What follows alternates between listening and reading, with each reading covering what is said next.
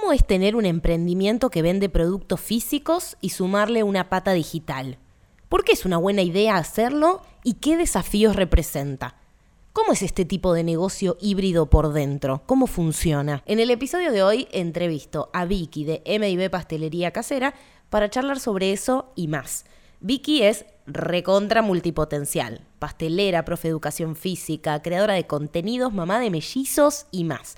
La conocí hace unos años por redes sociales a través de una especie de canje que hicimos cuando ella todavía tenía otro trabajo en relación de dependencia y mi negocio actual no existía ni en mis sueños. En este episodio hablamos de su recorrido, de las vueltas de la vida, de las transiciones que vamos enfrentando al emprender y sobre todo de cómo día a día sigue construyendo una realidad profesional como multipotencial donde pone muchos de sus conocimientos y experiencias al servicio de un negocio que le permite hacer todo lo que le apasiona, pero también que se amolde a su realidad personal.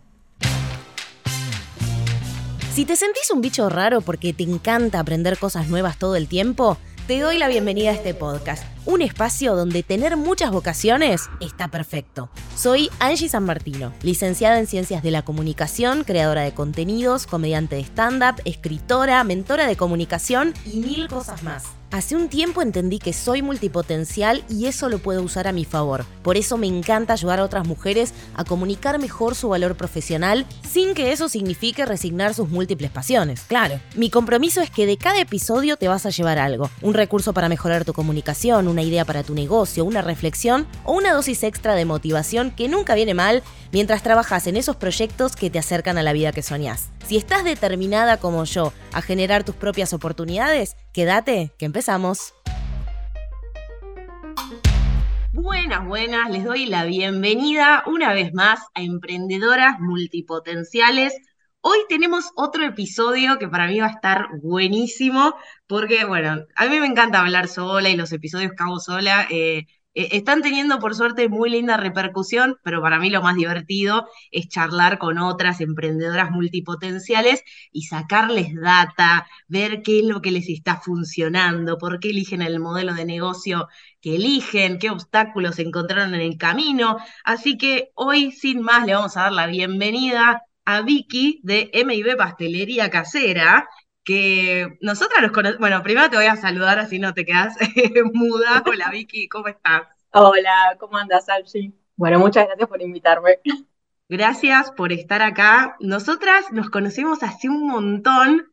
Somos como esa, esas conocidas de redes que de hecho nos conocimos, esto estamos grabando en el año 2023 y este fue el año que nos conocimos en persona, digamos, como que pudimos tener una conversación en persona pero nosotras ya desde el 2016, te diría, 16, 17 más, o menos, ¿no? Que contemos, un poco cómo, nos conocimos, ¿querés contar vos? Cuando vos escribiste em, la novela tuya, ahí este, yo te dije, o vos me dijiste, ya no sé quién, quién de las dos, che, no a hacer unas galletitas para el lanzamiento, con el logo. Y bueno, yo re, recopada, sí, obvio, porque te seguía, no sé cómo tampoco, este, te seguía. Eh, y, bueno, y ahí nos contactamos, pero no nos vimos. Creo que las galletitas te las mandé y, ya está. Con, sí. con, todo, con el arte que da, todos los loguitos, todo. Sí, y además me acuerdo que esas galletitas fue tipo, che, esto no se puede comer. O sea, es arte en una galletita. Es más, algunas quedaron por mucho tiempo, porque yo decía, esto es merchandising, esto está bueno para hacer fotos, está bueno para, para hacer branding, no lo quiero, no quiero que se lo coman. suele pasar, suele pasar. Me la llevé a, me la llevé de viaje, de hecho, fui a Estados Unidos con tus galletitas, ¿no? Y estaban ahí las fotos. menos, mal que no paró la aduana. Iba a intoxicar a alguien, ¿sí? ¿no? Pues ya tenían muchos meses. Igual se veían impecables, te digo, no sé, estaban... No, te digo que, que duran, porque hay, veces que en los souvenirs de los cumpleaños de los nenes y eso, mis abuelas que no las quieren comer las guardan y si no las, si no las abrís, no las sacas el paquetito, te quedan ahí de adorno. Amo. No, no, estaba impecable. Yo estaba, me acuerdo que estaba fascinada. Y bueno, así, así empezó nuestro, nuestro vínculo. A mí me gusta también contar este tipo de cosas porque, viste que se habla, bueno, hoy en día, y hay muchas razones para hablar mal de las redes sociales, para decir lo tóxicas que son, lo demandantes, y que Mark Zuckerberg, y que el algoritmo, y que qué sé yo. pero también tienen un montón de estas cosas lindas. Después vamos a buscar el, voy a buscar en los mensajes, a ver, seguramente el mensaje te lo mandé yo porque en ese momento estaba a full, tipo organizadora de evento, con el lanzamiento, algo, algo, algo así habrá pasado. Pero nada, me parece que tienen como esta cosa súper linda las redes, de que te conectan con otras personas, que pasa esto también, ¿no? Te no sé, andás a ver por qué nos seguíamos pero en ese momento fue como una, un vínculo así de decir, bueno, vos tenés esto para aportar y a, mí me sirve y a vos te, te puedo ayudar desde el lado de, en ese momento era por ahí la visibilidad, ¿no? Y, todo eso. Pero después pasaron los años, pasaron los años y ahora nos encontramos desde otro lugar. Nos encontramos hace poco en el evento de, de Vilma, que, de Vilma que ya lo conté un poquito también acá, y, charlando como os dije, che, la verdad que está buenísimo tu recorrido y me parece como un re caso, un re ejemplo para compartir con otras personas, sobre todo porque, bueno, ahora nos vas a contar un poco de tu negocio, pero para mí lo que tiene de súper interesante es que sos como una emprendedora híbrida, como que tenés una pata en el mundo físico una pata en el mundo digital y a mí que me da alergia todo lo que es producto físico,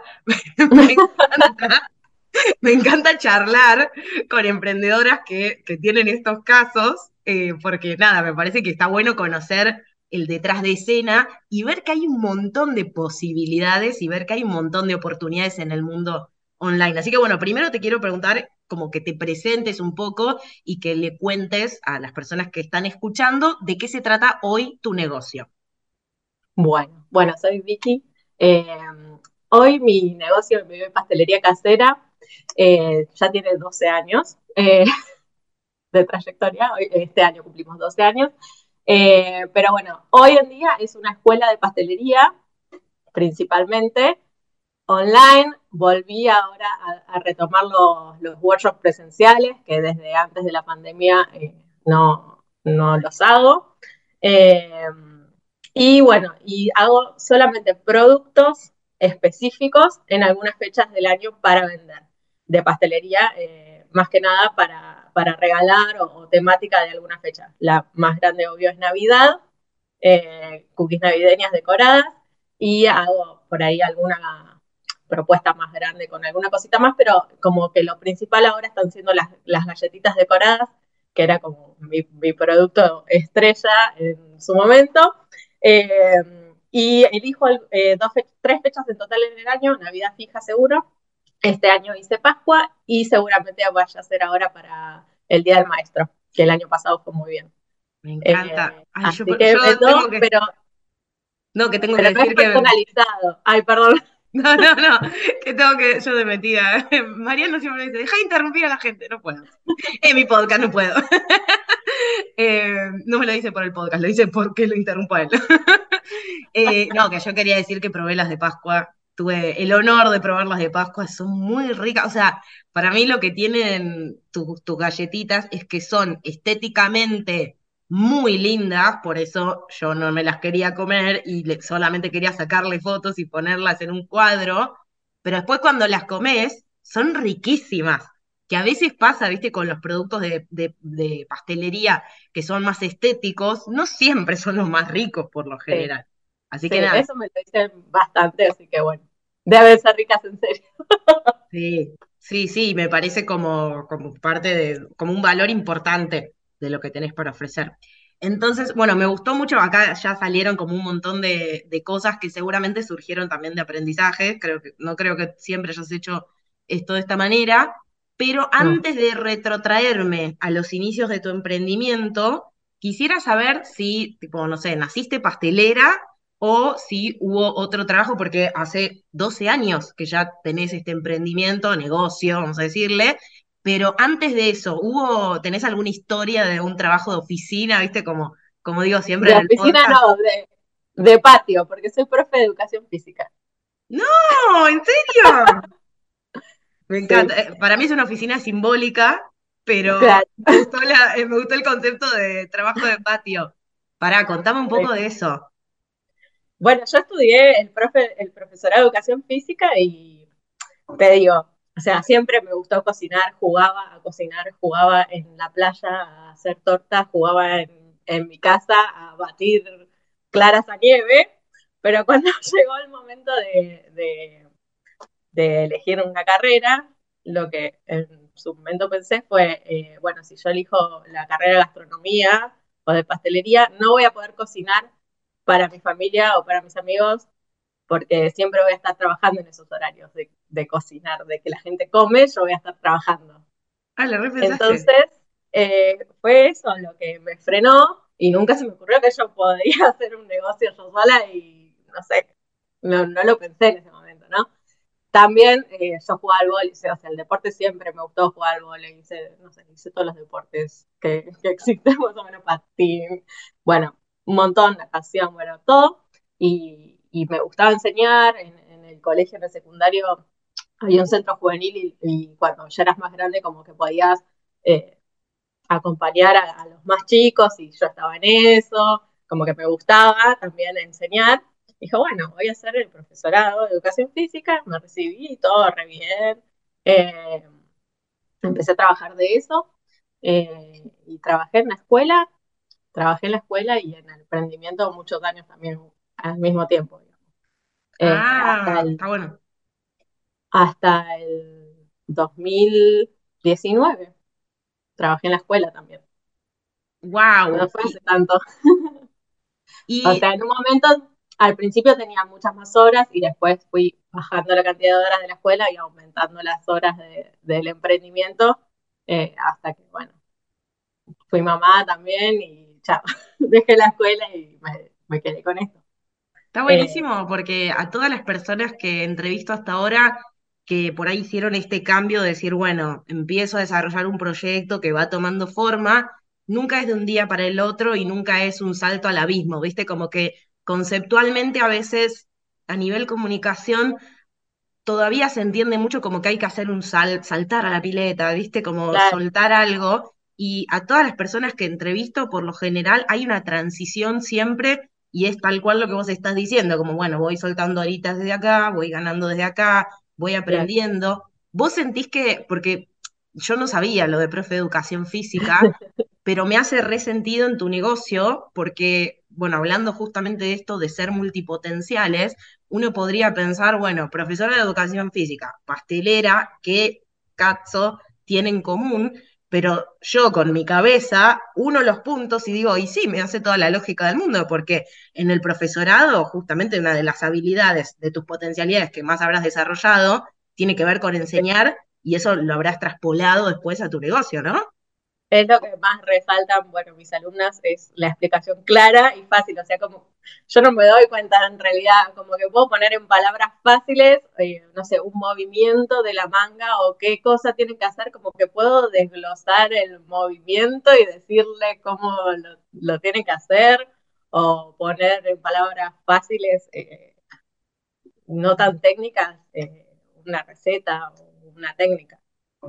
Es Ay, como que no, a mí me sirvió, creo que me sirvió un montón. Y más allá de que por ahí a mí me resulte fácil, el profesorado eh, para mí me ayudó un montón me encanta. Me, me- me encanta porque me imaginaba tipo como esto, el movimiento de una manga y también al profe de educación física tratando de, de explicar cómo hay que hacer el tiro de handball, ¿viste? Como que por ahí puede haber mucho Sí, de eso. Y me, me parece que está buenísimo porque son dos universos que a simple vista podrían parecer como súper, súper, opuestos, sí. opuestos, distintos. Y nada, está buenísimo como ver cómo se pueden, cómo se pueden combinar. Entonces, vos ya tenías desde antes como esta, esta, esta pasión por la gastronomía, decidiste ir por otro lado, pero ¿cómo empieza tu emprendimiento? Bueno, te cuento. Bueno, mi hermana, que mi emprendimiento empezó con mi hermana, porque M es de Memi, que es mi hermana, y B corta, que es de Vicky, que soy yo. Eh, lo empezamos juntas. Ella sí estudió gastronomía y pastelería, eh, pero bueno, le pasaba un poco lo que, por lo que yo no estudié gastronomía, todos los horarios. eran rotativos, eran horarios que terminaba muy tarde de trabajar, le duraba un poco tiempo, porque a veces te contratan por una temporada y después ya está. Bueno, entonces eh, no sabía qué hacer ella muy bien, o, estaba trabajando, pero no estaba convencida. Y yo me lesioné dando clases, se me cayó una viga de gimnasia artística en el pie eh, y me, me fisuré un dedo. Y entonces estaba de licencia en mi casa. Y yo, viste, no me puedo quedar quieta, no, no puedo, no puedo no hacer nada. Entonces, eh, nada, justo era el cumpleaños de, una amiga mía y de mi suegro. Y bueno, estábamos cocinando ahí y le digo, che, si ponemos un Facebook eh, y vendemos, le vendemos a los conocidos y arrancamos así, le sacamos fotos. Bueno, dale. Estuvimos tres horas tratando de elegir, va, tres horas no, mucho tiempo tratando de elegir el nombre, bueno, hasta que iba, listo, ya está, quedó. Empezamos a sacar fotos, bueno, lo primero que hice fueron esos cupcakes que ahora los ves y te querés morir, que eran horribles, pobrecitos. Pero bueno, nada, todo el evento, todo evento que había, nosotras hacíamos algo para poder sacarle la foto y subirlo al, Facebook. Y así arrancamos, eh, con, con conocidos eh, hicimos, los invitamos a casa, hicimos como una, un evento, una fiesta, hicimos toda una mesa dulce eh, para que vinieran a probar. Digo, amigos, amigos nuestros no, porque éramos chicas, o sea, no nos iban a comprar amigos nuestros 20 años, no sé. Amigos de mis papás, eh, a familiares, hicimos la mesa, vinieron, comieron, se llevaron las folletitos que habíamos impreso con la, con la impresora de casa, nada. Amo. Eh, ahí en un principio. Eh, y nada, Entonces arranca, arranca así eh, con emprendimiento sí, gastronómico de pastelería de productos, que los hago, los cocino para un evento, lo vendo, lo llevo. ¿Y en qué momento entran ahí? O por ahí puedes contarnos como, bueno, no sé, si arrancaron primero con, arrancaron con cookies y después fueron agregando productos. O sea, yo de verdad que no, entiendo nada de cómo funciona el emprendimiento gastronómico. yo quise, porque me encanta la repostería, después me di cuenta que me encanta solamente para comer. para comer y de, hobby, como de cosas que jamás lo haría para vender, porque además no, no tengo la paciencia, un montón de cosas, pero llegué hasta hacer unos cupcakes horribles y los vendí, que digo, no entiendo por qué Sí, creo que lo compró porque era mi Porque tía. estas personas lo compraron los primeros cupcakes. no se Hoy los veo vivo. Y encima, no me pasaba como vos, que vos decís, era feo pero era rico. No, no, estaba quemado. no, no era lo mío. Pero a veces hay que hacer cosas para darse cuenta que no va por ahí. O sea, en mi caso fue ese, el tuyo fue tipo, ok, acá hay algo que me copa. ¿Cómo siguió? ¿Cómo fue avanzando? ¿Cómo fue creciendo? Eh, bueno, en un principio como que hacíamos cualquier cosa que nos pidieran, no, teníamos como una lista, eso no lo recomiendo. no lo recomiendo que lo haga. Por ahí sí, pero, o sea, si tenés la necesidad y, te lo piden, bueno, puedes hacerlo, pero no publiques todo. O sea, vos seleccionás lo que, lo que vos quieras hacer y mostrar lo que vos quieras hacer y mientras si alguien te pide y necesitas para venderlo, lo haces, pero no lo muestres y, así te vas enfocando en, lo que vos querés hacer realmente, ¿no? Eh, bueno, en un principio hacíamos todo, no sé, pastas frola, budines, como no tan decorado. Después eh, hicimos un, curso, va, un curso no era como un profesorado, como un curso largo de decoración de tortas, eh, aunque ya habíamos mirado videos y empezado a decorar, bueno, dijimos, bueno, no, vamos a hacerlo bien, tomamos un curso de decoración eh, y empezamos a ofrecer más cosas temáticas y en una, en una exposición también había como una muestra de galletitas decoradas y ahí yo dije, ay, esto, esto lo tenemos que hacer, bueno, y empecé, nada, también las primeras me salían horribles, feísimas, o sea, no de gusto, de estética, digamos. Las primeras que hicimos fueron para una Navidad, nada, olvidable. O sea, la gente las compraba igual, pero ahora miro una de antes y una de ahora y nada que ver. Eh, y ahí fuimos como encaminándonos más a, lo temático, eh, mesa dulce de torta decorada, galletitas decoradas, café decorado, todo como en un combo, y como que nos fuimos especializando más en eso y dejando de ofrecer cosas más simples como los, los budines y todo Claro. eso, como más para una fiesta y no para el día a día. Claro, ahí es donde empieza a surgir, para mí está buenísimo como este caso que vos contás, como que al principio hacemos todo, pero también para encontrar, supongo que vas encontrando también en, como ese match entre lo que vos sos buena o, eh, o en qué te vas perfeccionando, eh, lo que te gusta hacer, porque no siempre es lo mismo, y lo que demanda la gente. Vos cuando Claro. me contaste de las galletitas del negocio hoy, me dijiste, es nuestro producto estrella, pero supongo que para llegar a tener un producto estrella está toda esta validación en el medio, ¿no? Sí, sí, obvio, obvio. Eh, en, un, en su momento fueron como combos, pero bueno, ahora que ya, ya me dedico solo para las fechas especiales, sí, lo que quedaron fueron las galletitas. Eh, pero bueno, en su momento era la torta, los cupcakes y las galletitas, todos juntos.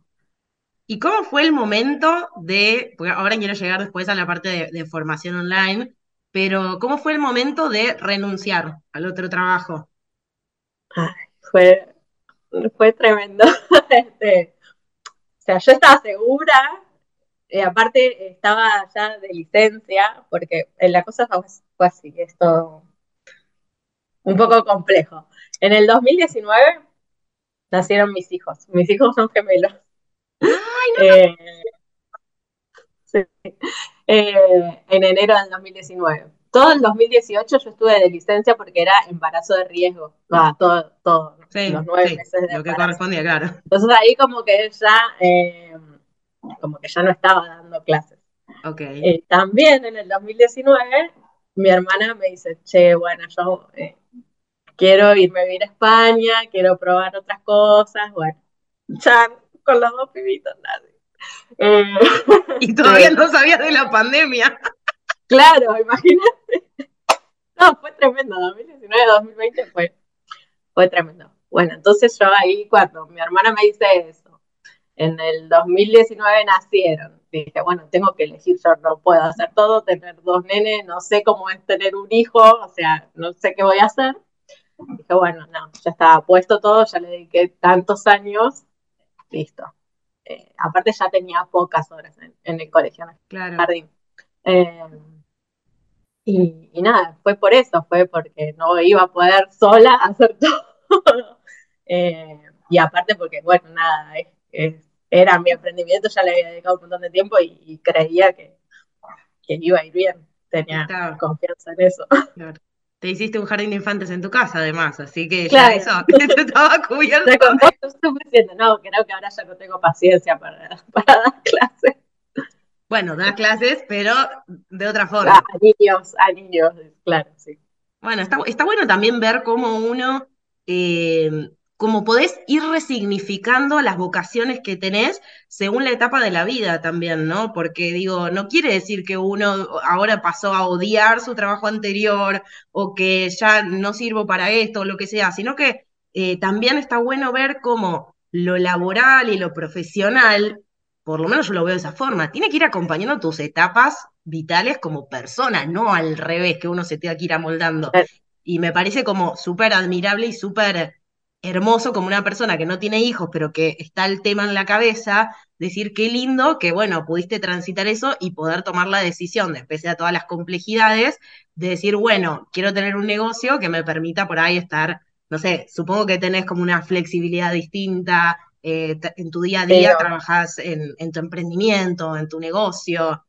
Después no sé cómo será manejar a Sí. dos pibes al mismo tiempo, pero No, por ejemplo, ayer que actuaban los dos, encima van a salitas separadas. Tenía un acto a la mañana y un acto a la tarde. O sea, las, las madres ya que tenían un solo acto tenían que pedirse el día con 10 días de anticipación, porque si no, no se lo daban para ellos. Yo dije, bueno, chao, yo me voy al acto, listo. ¡ay, como- claro! Es como, como que el negocio se adapta a mí. Obvio que, que a veces, si no estás trabajando, bajan las ventas o lo que sea, pero bueno, es como en este momento le voy a dar prioridad a los nenes que, que son chiquitos eh, y voy a hacer todo lo que pueda para, para que el negocio avance, pero si se mantiene estable y no crece mil millones este año, bueno, listo. Pero cumple su rol de, de, permitirte tener un trabajo, ingresos y con esta flexibilidad de que no tenés que estar pidiendo por favor que te den todo el día entero porque te claro. mellizos. claro. Me encanta. ¿Y en qué momento? Eh, porque, bueno, hasta acá lo que entiendo, estamos haciendo la cronología, hoy en historias verdaderas. 2000, no, es que me encanta ver fechas también porque nos da perspectiva. Viste que por ahí uno a veces piensa como, uy, para dejar un trabajo de relación de dependencia, por ahí o hay que tirarse a la pileta de un día al otro, o hay que planificarlo durante 15, 20 años.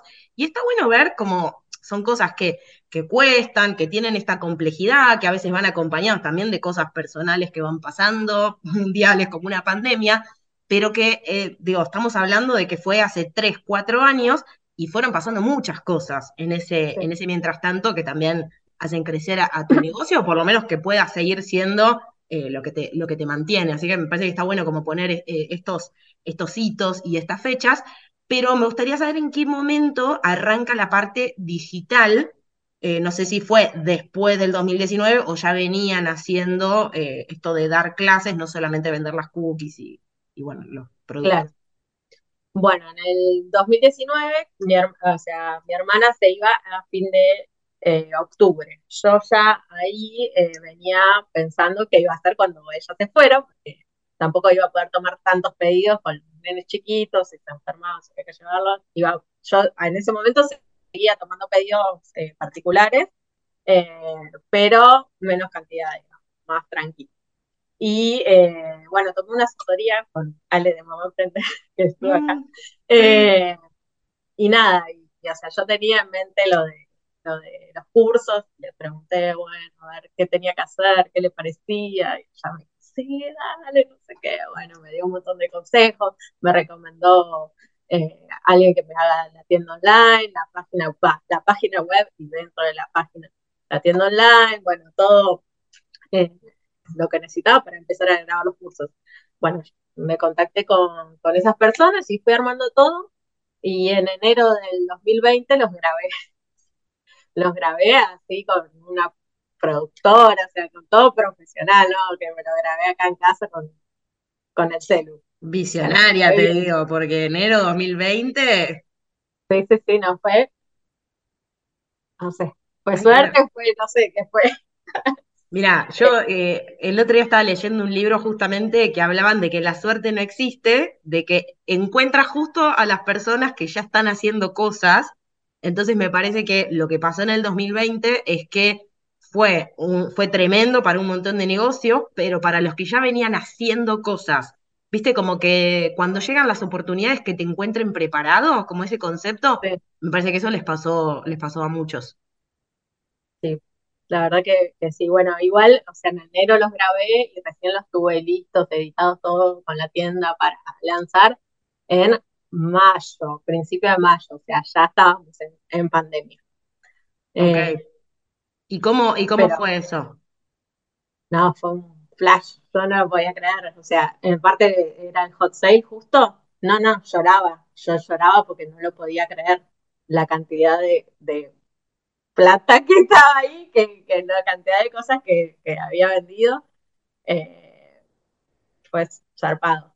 Obviamente que, bueno, era un contexto muy particular, o sea, nadie voy a salir de la casa. En, antes del, hot sale, bueno, se empezaron a vender bien, o sea, la gente estaba contenta, yo compartía los, resultados, las opiniones de, las chicas, y bueno, el hot sale ese fue tremendo. Bueno, igual eh, súper interesante también porque la situación podría haber sido totalmente distinta. Si vos no hubieras hecho nada digital, la pandemia te agarraba con que se te cancelaban eventos, pedidos, eh, cero, ¿no? Sí, sí, bueno, fue, fue eh, complicado porque, bueno, hubo gente que ya tenía pedido y dejado la seña y le tuve que devolver la plata, otros lo reprogramé y lo tuve que hacer en el 2021, la torta que me habían pedido en el 2020.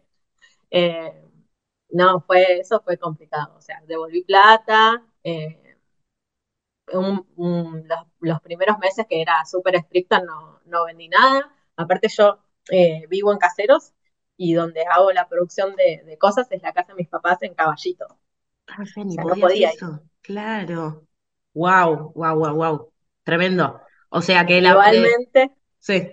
No, perdón. Eh, igualmente, después cuando se, hizo más, más flexible, que empezaron a, salir esas box para, para, vender, que la gente comiera algo rico en su casa, ahí yo empecé a hacer desde, desde acá, desde mi cocina, que no estaba así remodelada, era una cocina chiquita, vieja, con un horno común y, con una mesadita chiquitita. Eh, empecé a hacer brownie, budín, cookies, eh, no decoradas, cookies Sí. Con chip de chocolate. rico. Con mix, mix eh, de cosas y empecé a vender desde acá, pero mi miedo era que todos mis clientes no eran de provincia, eran de capital. Claro. Que era donde yo vendía siempre.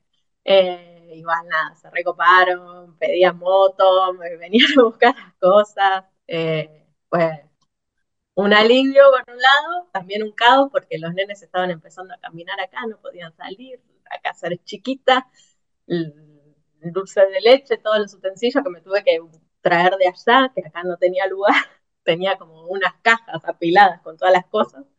Eh, fue duro, pero bueno, algo tenía que hacer. Eh, bueno, mi marido trabajaba de acá también con, con la compu y mientras yo cocinaba entretenía a los nenes.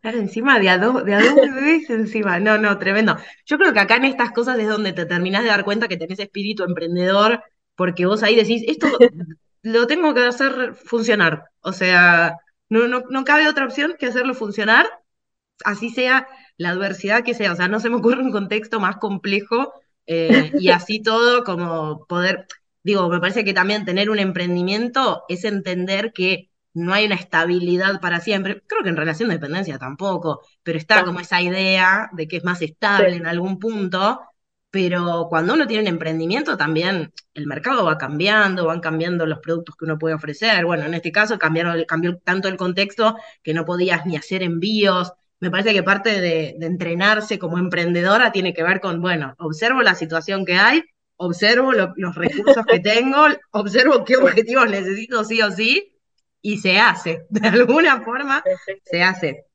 Ahora, eh, ahí también surgieron los ebooks que bueno, los ebooks son recetarios digitales que en un principio dijimos, bueno, estamos en pandemia, mi hermana estaba en España, no podía salir tampoco allá, entonces empezamos a armar las dos juntas por Canvas, íbamos ahí completando, y ella probaba recetas allá, yo probaba recetas acá, bueno, algunas recetas, la mayoría, la de los primeros eran nuestras recetas, lo que vendíamos. Eh, los cupcakes que vendíamos antes, las cookies que vendíamos antes, las tortas, tipo la torta brownie, que es como la aman nuestros clientes. Eh, armamos recetario de, tortas de eso, con todas nuestras recetas, y ahora lo van a poder hacer en sus casas, eh, ya que no se podía salir ni hacer envíos ni nada. Bueno, ahí surgieron los recetarios. ¿Y para vos por qué la gente? Porque acá voy a ser abogada del diablo yo sé que hay muchas por ahí eh, personas que pueden estar pensando, eh, porque esto me pasa mucho con, eh, mis alumnas cuando llegan al, programa de tu primer curso online, que me dicen, no, no sé, por ejemplo, soy pastelera, pero no, no sé qué hacer porque ya está todo en internet. Entonces, vos lo que me estás diciendo, o sea, si yo busco mm, Paulina Cocina Brownie, me va a salir una receta de un brownie. ¿Por qué alguien te compra a vos un recetario que al fin y al cabo es un PDF que te lo estoy pagando? Y bueno, yo creo que por la validación, o sea, yo tuve, vendí esas tortas o esos brownies o lo que sea, 10 años, ponele hasta el 2020. 10 años que la gente lo elegía por algo, digamos. Eh, entonces creo que la validación, por un lado, de, que va a ser rico. Eh, por otro lado, bueno, también tiene que ver con, con los comentarios que ya te van dejando los que, los que lo prueban y ven que que sale bien, o sea, a mí un montón de gente me puso, sale bien, por ahí probás una receta de YouTube y te queda nada que ver, o sea, no sabes cómo puede ser que al que hizo en el video le quedó así y a mí me quedó de esta forma, nada que ver. Eh, como la prueba de que realmente las recetas salen bien. Eh, y no sé, como la confianza, yo, bueno, me, estuve mucho en redes eh, mostrando recetas. durante la pandemia hice un montón de, de videos grabando acá, vivos, cocinando, o sea, no sé. Sí, no. me tenían confianza. Es que estoy totalmente de acuerdo que es eso porque también a las personas les estás ahorrando un montón de tiempo de prueba y error. No sé, yo por, yo por ejemplo me pasa eso.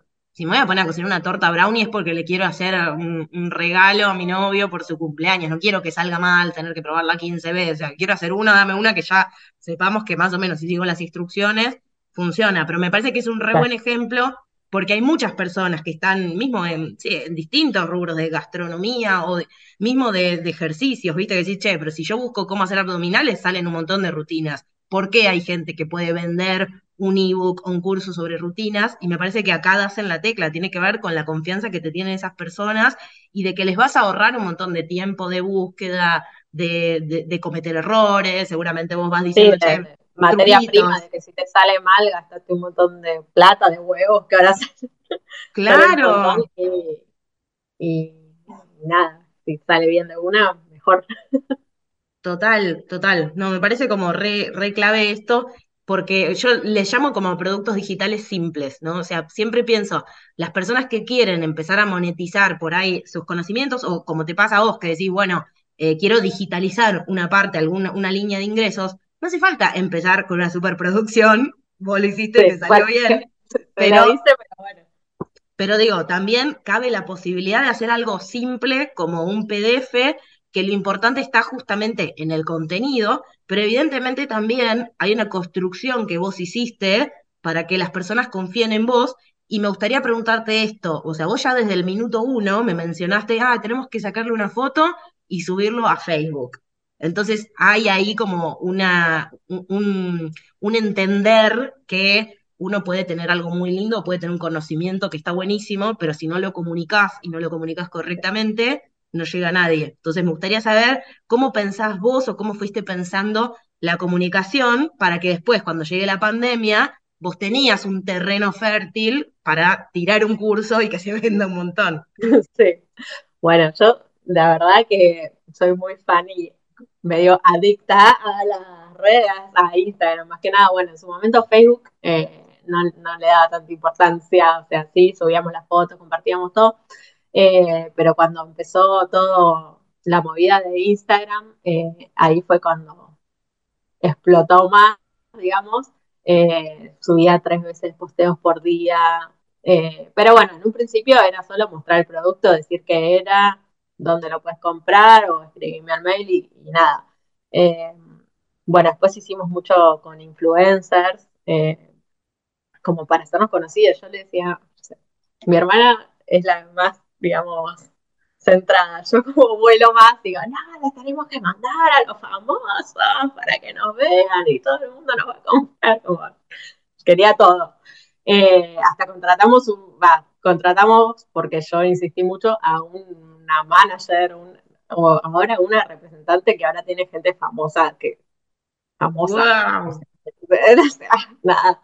Eh, y nada, y nos contactaba con, gente conocida y le mandábamos los productos. O sea, para mí siempre fue muy importante las redes y, no sé, por ejemplo, los canjes y todo eso. Eh, por ahí hay gente que dice, no, no sirve o qué sé yo da su efecto. Por ahí no, no inmediatamente, pero ahora, por ejemplo, estoy recibiendo mensajes, bueno, lo mismo que hicimos juntas, o sea, mira lo que, por hacerte unas galletitas, ahora estoy acá en tu podcast y lo escucha un montón de gente. O sea, como que da sus frutos, las redes, los contactos, eh, para mí es súper importante. Yo no sé, creo que me fui de la pregunta. No, pero eh, te preguntaba por la importancia de la comunicación y me parece que vos lo entendés muy bien porque hay gente que por ahí entiende que, bueno, está bien, hay que hacer canje o hay que hacer, hay que trabajar con influencers, pero no entienden el detrás de escena de por qué. Entonces, yo que estuve del otro lado, a veces me encontraba diciendo, no, la verdad que no, o sea, incluso rechazando cosas porque hay gente que pretende que porque yo muestre una galletita, en el momento te va a colapsar la tienda online y no funciona de esa forma. Pero a veces pasa, pero a veces no. Exacto. A veces tenés un, o sea, a veces funciona por muchos lados al mismo tiempo. También creo que parte del trabajo tuyo en este caso es dar con el influencer correcto, porque en esos casos es donde por lo general eh, te llega como un efecto rebote por muchos lados. Lo mismo si es al revés, o sea, si elegís mal, también puede ser que fue una pérdida de tiempo, de, plata y de materia prima, pero a veces también hay que testear un poco, ¿no? Em, sí, obvio. Pero estoy, estoy Sí, bueno, por ejemplo, con esto que te decía, por ahí los que eran súper famosos no, no generaban por ahí ventas, pero después eh, gente más no sé, por ejemplo, Beta de Mujer Madre Argentina. Todavía tengo gente de que porque Beta una vez mostró mi torta, me sigue pidiendo para Navidad ahora cuando, cuando vendo eh, productos para esas fechas. O sea, tengo gente que, que me conoció por ahí por alguna acción que hice que todavía me sigue comprando. Y bueno, obviamente tiene que ver con que le gustó el producto, que el producto es bueno, eh, que se sintió bien cuando la atendimos o cuando nos pidió algo, eh, pero fue por ese momento de que lo vio en, en otra cuenta. Sí, yo me acuerdo de ver influencers que las compartían y decir, wow, están re pegadas, o sea, están tipo en ascenso, o sea, me acuerdo yo esa percepción de decir, ya está, no van a hacer galletitas a mí nunca más porque ya están trabajando a otro level. Y yo eso me, me, me recuerdo, como que son cosas que por ahí no todo el mundo te lo dice, pero la percepción es súper importante. Pero también está bueno lo que vos estás diciendo de que las, las redes sociales, eh, los influencers, la publicidad, son amplificadores de algo que ya existe. Si lo que existe es feo, es malo, o es un quilombo, o tiene una atención al cliente de mierda, lo que amplificás es eso. Ahora, cuando vos ya sabés en dónde sos buena, en dónde que tengo las galletitas que ya sabemos que alguien las ve y le, encantan, y si encima alguien que confío, como es un influencer, dice que encima son ricas, bueno, ahí después potencia algo que, que ya funciona. Entonces, me gusta esto porque vos le, le, prestaste siempre mucha atención a lo que es las redes y me parece como mega acertado y me parece que también es parte de esto de generar terreno para que cuando las oportunidades aparezcan, obviamente que las pudiste las pudiste aprovechar. Ahora, me gustaría... Eh, Digo, ¿puedo decir una cosa? Obvio. Eh, también en algún momento como que fue demasiado, como que me volví muy dependiente o como muy exigente con generar contenido nuevo todo el tiempo, todo el tiempo. Ahora estoy como más calmada, ya no le presto atención tampoco a la cantidad de seguidores, tanto, tanto, vamos a decir. ah, no me importa nada, pero bueno, tanto. Eh, pero nada, como que en un momento me, ponía mal si no podía subir una receta nueva. Eh, o, no sé, como que estaba muy enfocada en eso y por ahí no en cosas tan importantes. Si, por ahí repito una receta, pero estoy preparando un curso nuevo, va a ser mucho más beneficioso para las alumnas y para mi negocio. Eh, que yo esté preparando un curso nuevo y no grabando una receta eh, para compartirla en Instagram. Entonces por ahí ahora estoy más como más tranquila, renovando un poco contenido viejo, retomándolo, porque también hay gente que, no sé, yo no sé cuántas publicaciones tengo en Instagram, como más de 3.000. O sea... Es imposible que todos hayan visto todo, o por ahí cuando lo viste no te interesaba y ahora sí, a mí me repasa eso. Está bueno porque te, te, iba a preguntar justo eso. Eh, me parece como re clave considerar el tema de las redes sociales, o sea, no es algo que podemos dejar de lado la comunicación de nuestro emprendimiento, o sea, tenemos que entender lo mínimo para después ver qué cosas se pueden delegar, pero lo mínimo hay que entenderlo, porque además ahí hay mucha información sobre nuestros clientes y bueno, justamente esto, está el networking también que puede ser mega valioso, pero también hay un lado B, tampoco nos vamos a hacer las boludas, entonces me gusta saber sobre todo eh, lo que es crear contenido para, para algo así como lo que haces vos.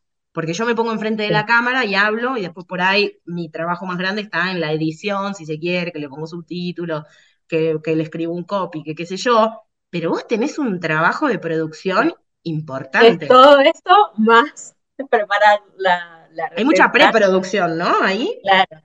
Sí, sí, sí. Bueno, preparar, pensar las recetas, bueno, obvio. Yo eh, planifico todo el mes de contenido según también lo que quiera vender o la prioridad de ese mes.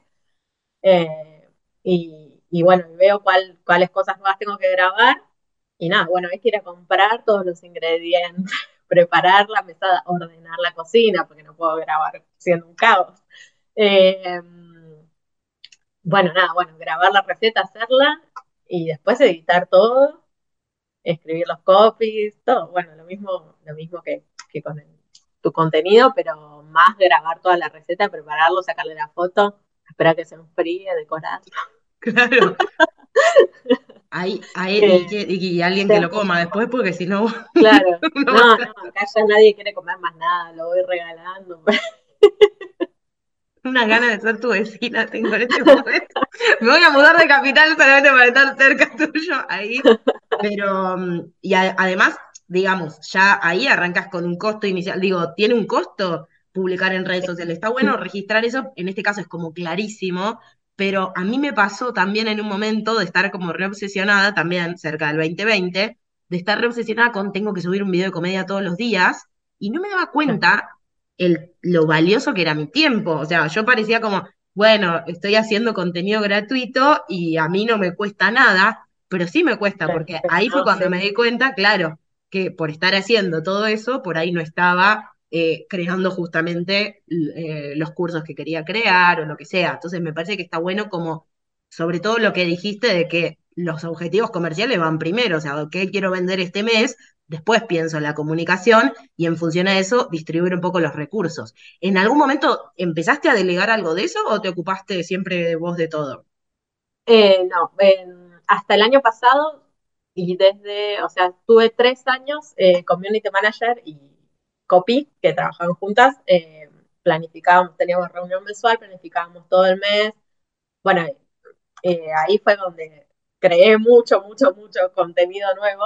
Eh, y, este año no podía pagarle a mi community y pagarle a una asesora y decidí, bueno, vamos a, a cambiar un poco, ya tengo un montón de contenido, ya sé, porque aparte lo que me pasaba es que yo igual la receta la tenía que grabar yo, hacer todo yo, la, escribir la receta la tenía que escribir yo. Obviamente ella le armaba todo el texto lindo, le ponía la parte de todo, todo, todo, eh, que, bueno, es importante también, eh, pero yo igual tenía que ocupar mi tiempo en, en, ese posteo o en, esa, en ese contenido. Entonces, bueno, dije, bueno, por un tiempo hasta que pueda pagarle a todos los que quiero pagarle. Eh, me ocupo yo de las redes y, contraté una, una asesora, eh, una coach, como para darle prioridad a, las cosas. Quiero hacer tantas cosas. Bueno, vos me entendés. Total. Quiero tantas cosas eh, que, que después terminan como perdidas o enredadas entre sí y no termino de hacer lo que quiero lograr. Bueno, ahora voy a empezar a, trabajar en la membresía de, de MIB. ¡Ay, me gusta así que bueno, eh, bueno, lo dije, así que ahora lo voy a tener que hacer. Eh, claro, tal cual. Nada, como que quería hacer muchas cosas, o sea, quería volver con los workshops presenciales, bueno, ahora ya volví. Eh, quería trabajar en la membresía, quiero hacer como un programa más grande, más largo. Bueno, para concentrate. Bueno, también quiero conseguir más marcas para que trabajen y me sponsoren en, los tutoriales, bueno, un montón. Entonces, bueno, dije, necesito a alguien que me ayude a ordenarme. Está buenísimo.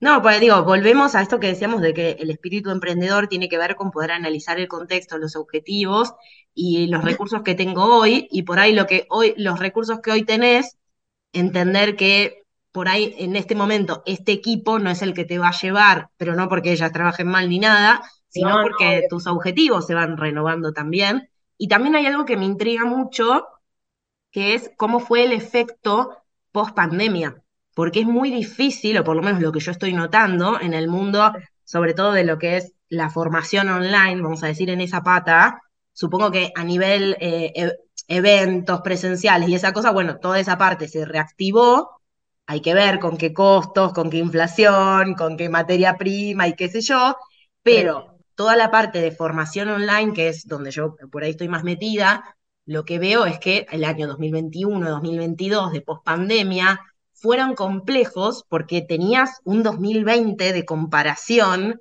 que era un caso absolutamente único. ¿Cómo, cómo manejaste eso? Fue duro. El año pasado no fue muy bueno.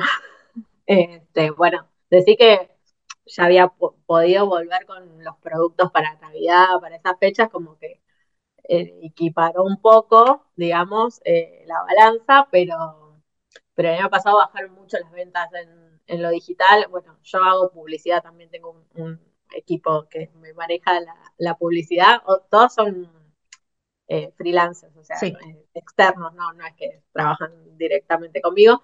Eh, pero bueno, sí hubo que ponerle bastante onda ahí a la publicidad, bastante inversión también, como para que eso sí, siga creciendo o siga manteniéndose por lo menos. Eh, eh, hubo que trabajarlo bastante. Bueno, también saqué cursos nuevos, porque la realidad es que, bueno, por ahí la gente que ya te compró todos los cursos que tenés, ya está, o sea, no, te los va a volver a comprar. Aparte, los, mis cursos son para siempre, o sea, los compras y claro. tenés acceso para siempre, si se agrega algo nuevo lo seguís teniendo. Eh, había que llegar a más personas eh, que estuvieran interesadas. Y, eso fue duro. Pero bueno, este año la verdad que, que mucho mejor. Está, está bueno porque dijiste algo, bueno, recién hablábamos también de manejar las transiciones y para mí emprender y eh, emprender en, en, general, no solamente en digital, tiene que ver justamente con esto, con poder adaptarse y no morir en el intento, porque no siempre estamos creciendo, pero lo importante es que justamente vos te puedas mantener viva como negocio para después llegar a un 2023 donde empieza a repuntar la cosa, donde empiezo a pensar otro modelo de negocio, cómo lo adapto a, no sé, a una membresía, lo que estás contando. Mm, o sea, me parece como, como que está buenísimo mostrar los casos reales, reales, reales, pero algo que nombraste que me parece interesante es esto de que la transición la manejaste entendiendo que por ahí lo que en un momento era lo que más te generaba, que fue 2020, lo que más me genera es lo digital, y se cayó todo lo que es físico hasta que se pudo ir volviendo. Y, los años que anteriores recién dijiste como que pudiste empezar a vender productos y eso equilibró un poco la baja en digital. Sí. O sea, sí, sí, sí, no, decime. No, no, es que la, pregunta iba por ahí, como digo, qué interesante esto del, del modelo híbrido, porque lo que te permite justamente es como tener como algo en que apalancarte, ¿no? Entiendo eso que va un poco por ahí. Sí, sí, sí. Sí, tal cual. Eh, gracias a, bueno, el año pasado que, ya se estaba todo libre de pandemia, de restricciones, qué sé yo, eh, volvió más fuerte los productos en sí. Solo, igualmente, solo lo hice para algunas fechas, pero bueno, como que me permitía, si, mm, un mes había sido muy malo en, lo digital, recuperar un poco. Eh, de, para estabilizar el, ingreso anual, digamos. Claro. El total anual. Pero así todo, eh, acá una pregunta muy de, persona que le encantan los, los, productos digitales, obviamente, porque ya te dije, odio pensar en envíos, materia prima, o sea, no, no quiero ni pensarlo, pero me parece súper interesante el modelo que estás planteando. Y mi, mi pregunta es si hoy en día un emprendimiento así de estas características solo con la parte física que, requiere esto, envío, eh, mucha materia prima, vivimos en un país con un contexto inflacionario muy fuerte, donde me imagino que también es difícil ir aumentando los precios al tiempo que, vas que se van, te van aumentando a vos los precios de los recursos. ¿Es sostenible si lo quisiese mantener solamente con los productos físicos? Porque, o sea, desde mi perspectiva, lo digital a este tipo de emprendimientos les da como ese aire, ese oxígeno de, bueno, puedo vender un curso afuera, puedo vender en dólares, eh, puedo vender a, otra provincia que no le puedo mandar cookies. Esa es mi percepción desde afuera. Me gustaría saber cómo es por dentro. No, igual yo creo que sí se puede, o sea, hay muchas pasteleras que, tienen su negocio a la calle, digamos, o, también tiendas digitales que, viven solo de, los productos físicos y, les va bien también, pero bueno, siempre calculando bien los costos de, los productos y poniendo los precios que tienen que ser, o sea, contando eso, para todas las pasteleras, por favor, cuenten sus horas de trabajo eh, en el costo, porque eso también es muy importante, porque cuando empecé no lo hacía, eh, o ponía así un estimado y siempre terminaba tardando mil horas después más cocinando ahí y perdía todo el día en un pedido que después me pagaban nada. Eh, entonces, nada, que lo tengan en cuenta, que saquen bien los costos, pero sí, obvio que si es posible, mucha gente lo está haciendo. Son, yo lo prefiero así también por, por el estilo de vida o por la prioridad que tengo ahora en mi vida, que si tengo que salir por algo de los nenes, lo hago, si, no sé, me quiero tomar un día, lo hago y, no tengo que cancelar ningún pedido a ninguna persona que se va a quedar sin su torta en cumpleaños. Claro, claro, puedes decir, me tomo todo julio y le meto a vender cursos, pero no estoy cocinando, por ejemplo, y lo puedo hacer de otro lado, por ahí. O sea, te, da esos beneficios, pero si alguien quiere decir, bueno, pero yo no, a mí no me gusta enseñar, no quiero hacer un curso, tengo que ser sí o sí una pastelera que ofrece cursos, no, pero con esta salvedad de que hay que ser como muy eh, cuidadoso con, con, los costos y, y después a la hora de venderlo también como poner los precios que corresponden y creo que ahí desde la comunicación eh, se, puede como reforzar mucho el por qué sale lo que sale, ¿no? Porque a veces el problema no es que algo es caro, sino que no está percibido el valor del todo. Igual creo que ahora eso como que ya está más hablado y más visto, eh, y la gente, los clientes como que lo entienden más eh, que, que hace varios años, pero sí, obvio, siempre comunicarlo y, por ahí mostrar todo lo que te lleva a hacer una torta, eh, todo lo que tenés que comprar. Bueno, yo lo hago con, con los workshops presenciales que, que, volvieron este año, mostré todo lo que implicaba que yo diera un curso presencial. Tuve que más o menos mudar todas las cosas que tengo acá, la batidora, todo al taller, llevar todo, preparar todos los bizcochuelos. No es, doy, doy la clase nada más. Muy utilísima, acá está el paso avanzado. Lo mismo, no, aparte cada una hacía su bizcochero, no me iba a poner a cocinar en el momento, yo lo tenía que tener para, para que ellas decoren la torta. Entonces, nada, mostrarlo y la gente lo, lo, entiende, el, el trabajo que, que, te lleva cada cosa. Me encanta. Entonces, valor. Total, eso es, eso es, que se pueda percibir el valor. Entonces, si yo tengo que resumir tu negocio por lo que estoy entendiendo, eh, tenés un modelo híbrido eh, que es digital en cuanto a que tenés eh, cursos y recetarios, ¿no? Y, y, ahí es donde está como tu parte de pastelera más educación, ¿no? Como esas potencialidades que desarrollaste, pero después también está la parte física, que no es solamente entrega de productos, como por ejemplo esto, las cookies, los eventos puntuales o así más tipo souvenir eh, o fechas especiales, sino que también tenés esta pata de, de educación, pero presencial. Ese sería como, como el panorama. Y después nombraste en algún momento marcas. También tenés como una línea ahí de influencer. Sí. Sí, y sí, si me estás influenciando a usar un azúcar o no usar un azúcar. bueno, sí. Brevemente, ¿cómo, ¿cómo, es eso? O sea, ¿de, dónde, ¿de dónde surgió? ¿Las vas a buscar vos a las marcas? ¿Te representa un ingreso en tu negocio? Porque me parece que está buenísimo ver todo el combo, ¿no? Eh, y todas las posibilidades que hay. Bien. Eh, bueno, en un principio eh, fueron más contactos que, por ejemplo, con unos chicos que hacen cortantes no te quiero pasar chivos acá.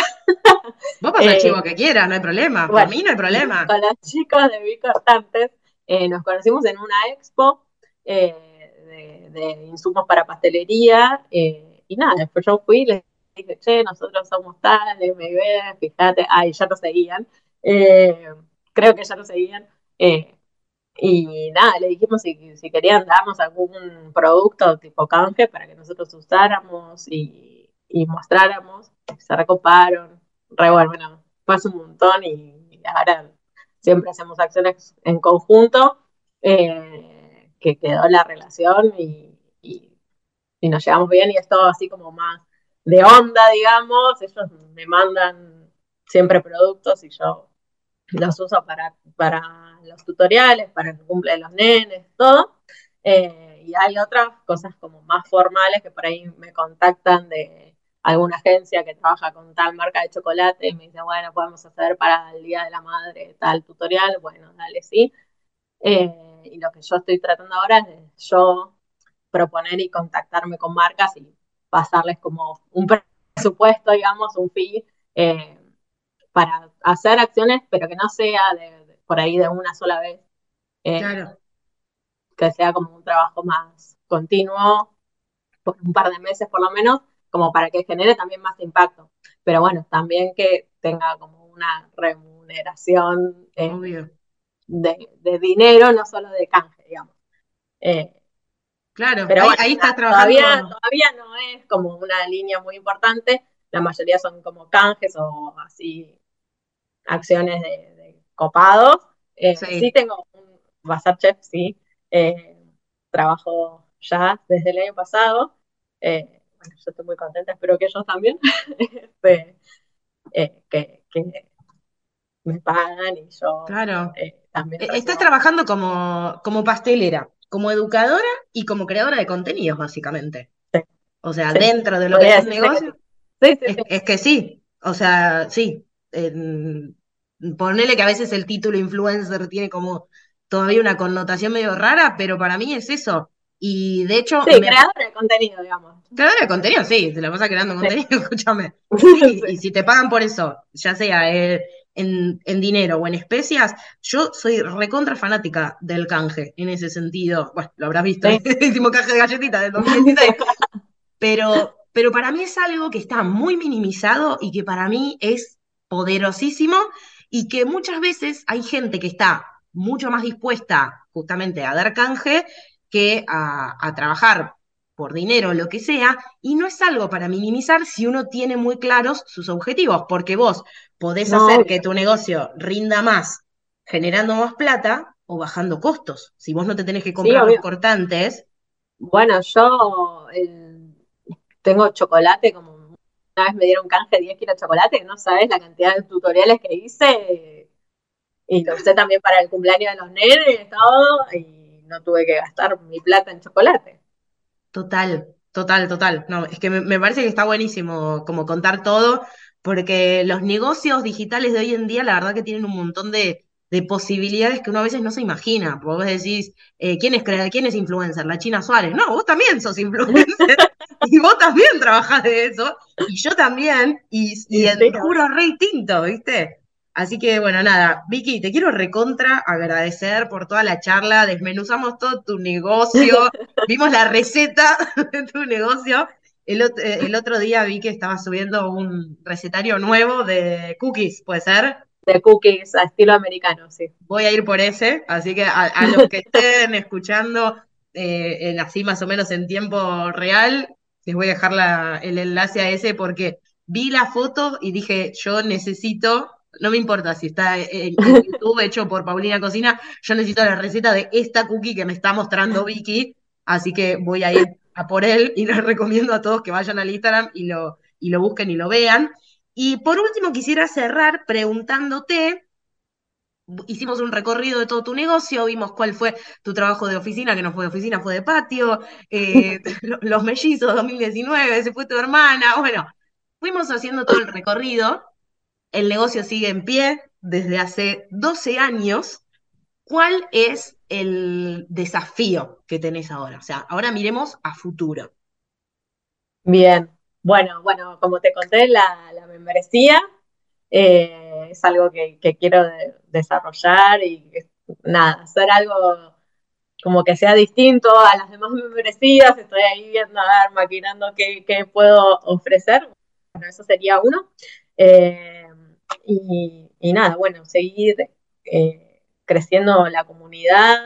Cre- creo, a mí estos últimos años eh, siento como que me, que me faltaba confianza en mí. Este año estuve trabajando mucho en, en la mentalidad, en la confianza en mí misma. Eh, creo, perdón, creo que puedo ayudar a muchas más personas, así que eso también es, es un objetivo de, de, de poder seguir creciendo en la comunidad y, y generando buenos resultados en, en las chicas eh, que puedan empezar su emprendimiento o que puedan hacerle su torta o mesa dulce soñada a sus hijos. Eh, y nada, seguir ayudando a las personas que confían en mí. Eh, pero Ah, bueno, me encanta. el- y poder seguir viviendo de esto que me gusta y que se adapte a mi vida y, y a la de mi familia. Amo, amo. Bueno, te recontra agradezco Después voy a compartir las fotos de, de las cookies del 2016 y bueno, capaz nos podemos reencontrar dentro de un año o dos y vemos qué, qué surgió de, la membresía. Entonces, ya está, ya te comprometiste públicamente. no me va a quedar mal. Bueno, Vicky, te mando un beso enorme y, no, muchas gracias por haberme invitado, es un honor. Con toda la gente grosa que ya pasó por acá, que esté yo acá, te, te agradezco un montón y bueno, sabes que te sigo y te admiro. Toda gente grosa. gracias, Vicky. Gracias. Gracias por escuchar este episodio. Recordá suscribirte a mi newsletter así estás al tanto de los nuevos episodios y otros chismes de la comunidad de multipotenciales. Y si disfrutás de este podcast me ayudarías muchísimo dándole seguir en Spotify, poniéndole 5 estrellitas y compartiéndolo en Instagram o en otros grupos donde haya multipotenciales que les pueda servir. Hasta la próxima.